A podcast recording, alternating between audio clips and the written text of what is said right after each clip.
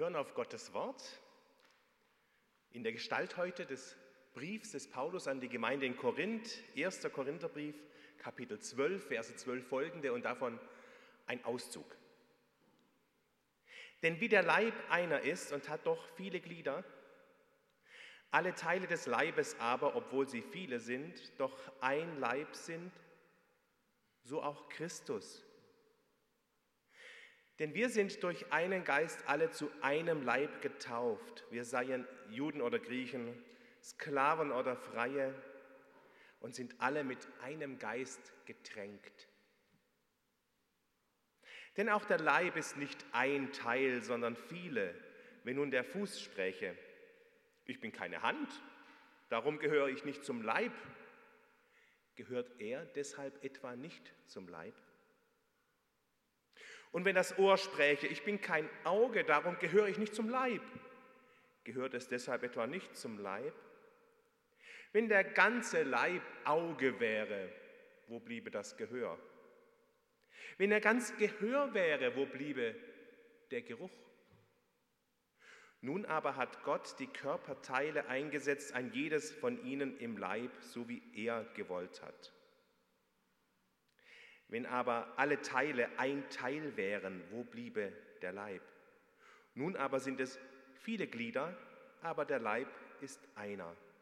Das Auge kann nicht sagen zu der Hand, ich brauche dich nicht, oder wiederum das Haupt zu den Füßen, ich brauche euch nicht. Ihr aber seid der Leib Christi und jeder Einzelne ein Teil. Und Gott hat in der Gemeinde eingesetzt, erstens Apostel, zweitens Propheten, drittens Lehrer. Dann gab er die Kraft, Wunder zu tun, dann gaben gesund zu machen, zu helfen, zu leiten und mancherlei Zungenrede. Strebt aber nach den größeren Gaben.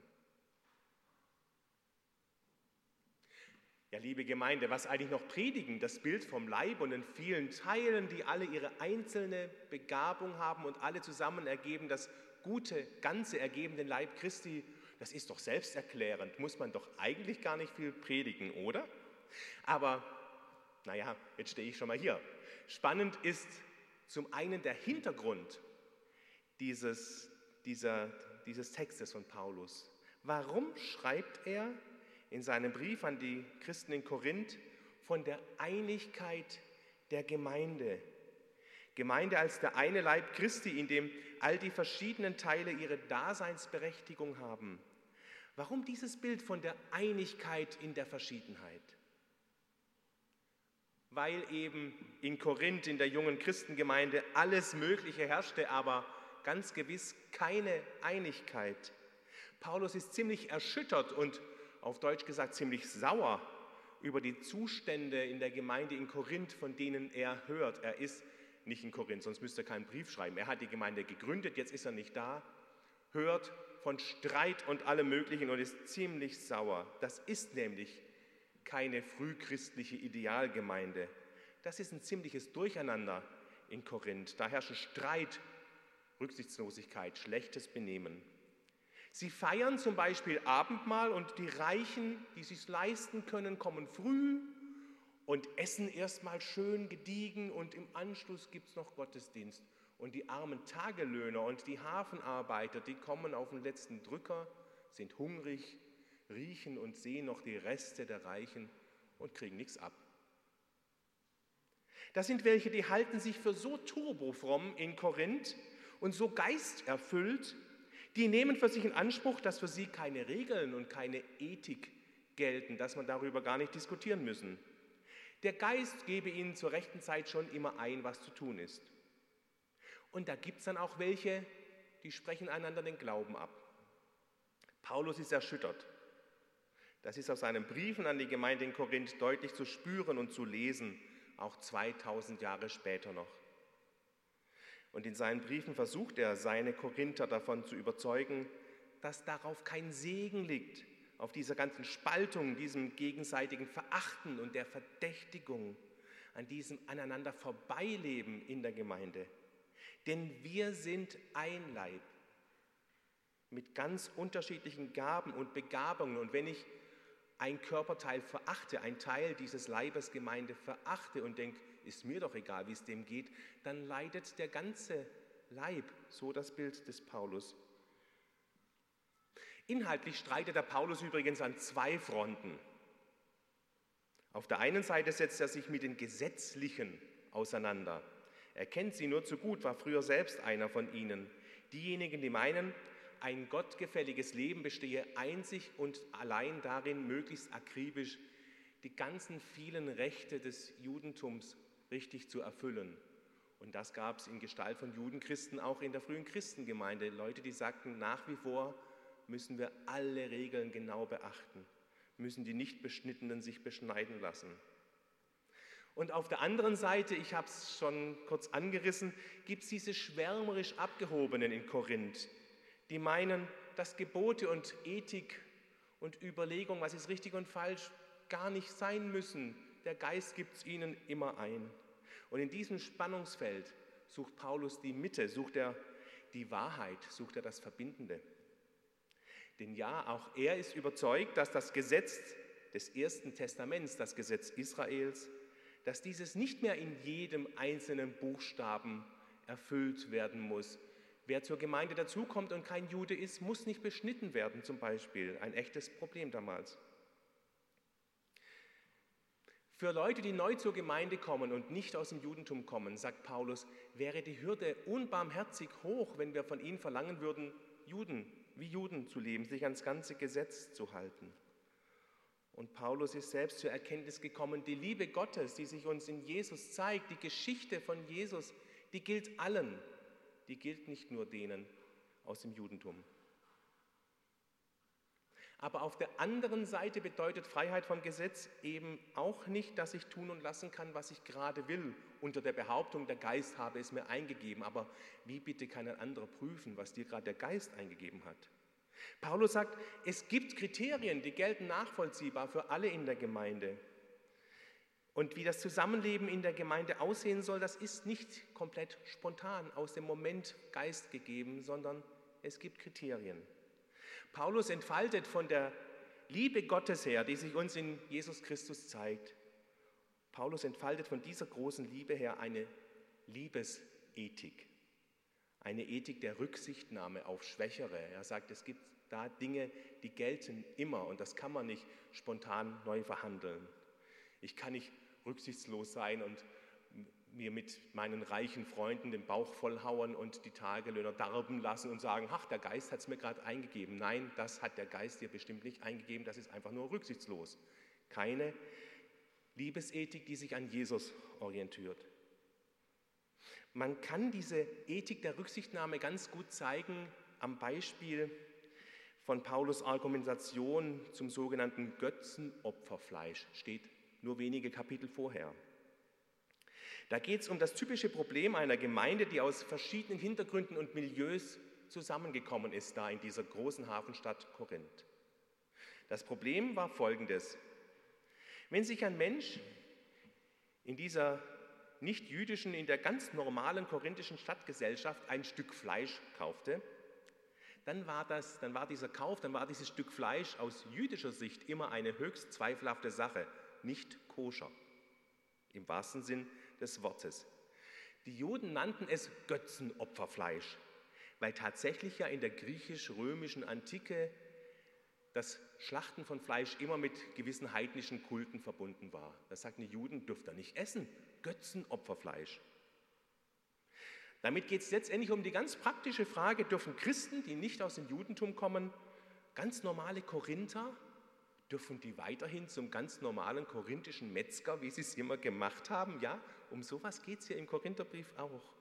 Oder müssen sie jetzt auf einmal zum jüdischen Metzger?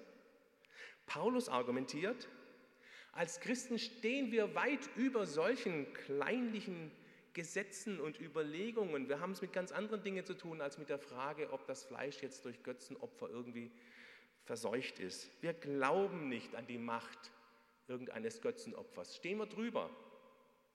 Und deshalb können wir Christen in aller Freiheit Fleisch essen, welches wir wollen.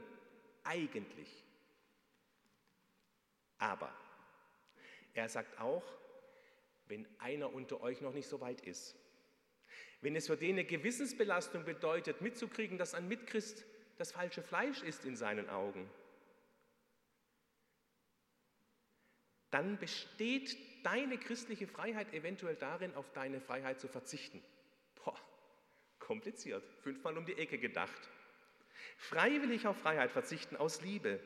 Dieses heidnische Fleisch also nicht essen aus Liebe, aus Rücksicht auf den anderen, um ihm keine Anfechtung zu bereiten. Ganz schön kompliziert. Denke keiner, dass paulinische Liebesethik einfach wäre. Aber so ist es ja ganz allgemein mit unserem Zusammenleben, auch heute. Wo ich mich ernsthaft für den anderen interessiere, in der Gemeinde oder auch draußen für meine Nachbarn, wo ich immer wieder auch versuche, die Perspektive zu wechseln, nicht nur bei mir zu sein und meinen Überzeugungen treu zu sein, sondern auch wenn ich versuche, den anderen zu verstehen, hä, wieso tickt der gerade so, wieso gibt es hier gerade Stress, was ist denn sein Problem, was ist seine Wahrnehmung von seiner Situation aus.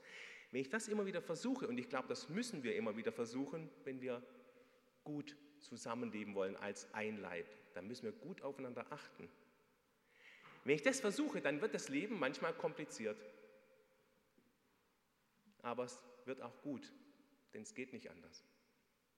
Strebt aber nach den größeren Gaben, schreibt Paulus. Ja, was sind sie denn nun, die größeren Gaben?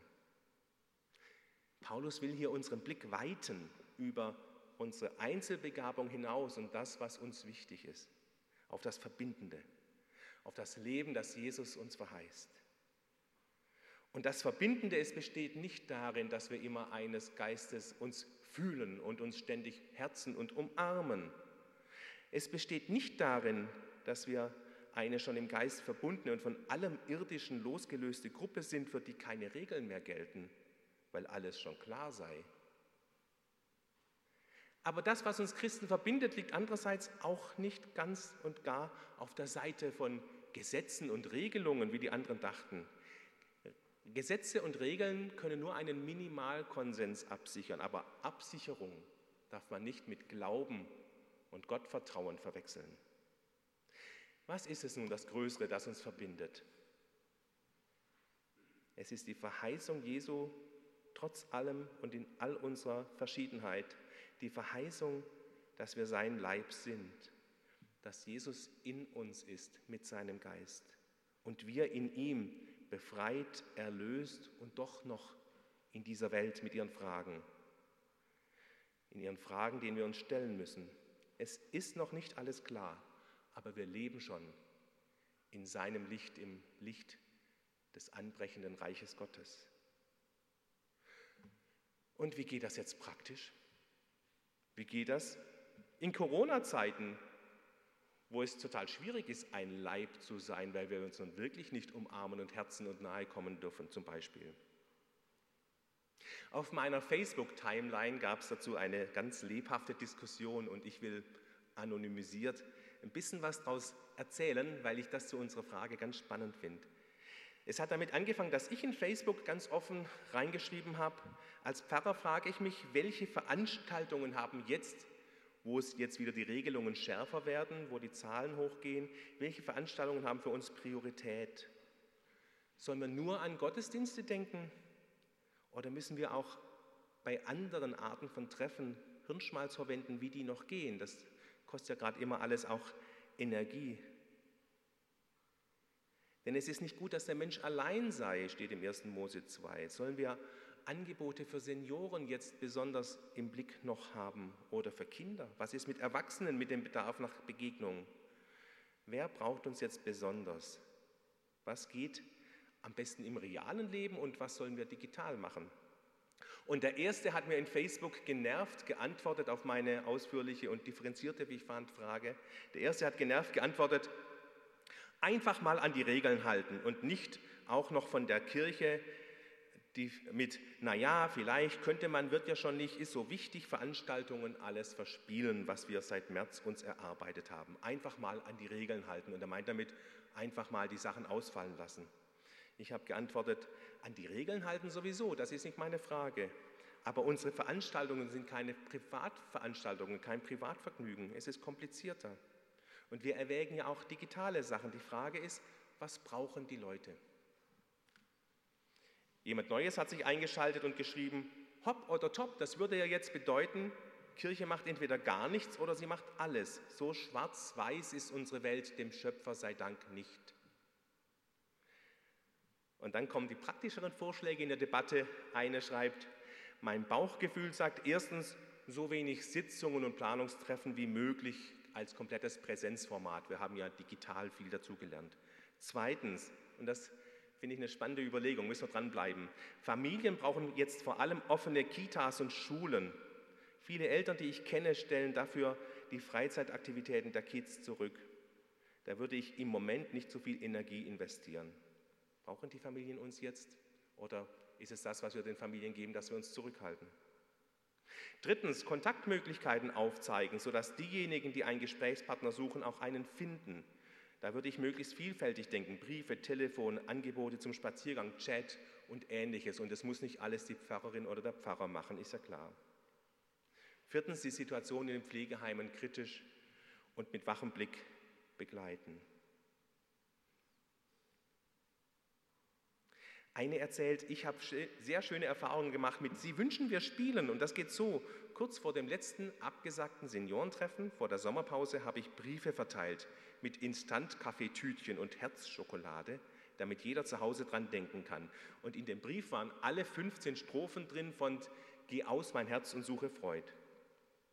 Und das Angebot, Sie dürfen mich in den nächsten zwei Wochen zwischen 11 und 12 Uhr anrufen, dann machen wir, Sie wünschen wir spielen, dann singe ich mit Ihnen eine Strophe Ihrer Wahl am Telefon. Und sie schreibt, es kamen tatsächlich Anrufe. Ich will das für die Adventszeit wieder so ähnlich machen, sagt sie. Enno, ich glaube, da müssen wir auch ran, oder? okay, das ist ein Wort. Und sie sagt, es gibt schon andere, die machen mit. Und sie sagt, unsere Diakoniestation hatte schon im Sommer die Idee, als klar war, die Weihnachtsfeier fällt aus, ein gemeinsamer Adventskalender mit Beiträgen von vielen verschiedenen aus Pflege- und Kirchengemeinden. Da kamen noch viele weitere Beiträge in Facebook. Ich kann ja nicht alles lesen, sonst säßen wir noch eine Weile. Aber mir ist dabei deutlich geworden, auch so kann er aussehen, der Leib der Gemeinde, der Leib Christi mit seinen vielfältigen und vielfältig begabten Gliedern. Der kann auch auf Facebook oder sonst wo stattfinden. Dieser Leib, der sich schwierigen Situationen stellt, Situationen, in denen nicht alles schon klar ist und selbstverständlich, in denen es nicht um Hop oder Top geht, sondern um differenziertere Überlegungen, was jetzt dran ist. Was dran ist, um genau jetzt in dieser Situation Leib Christi zu sein.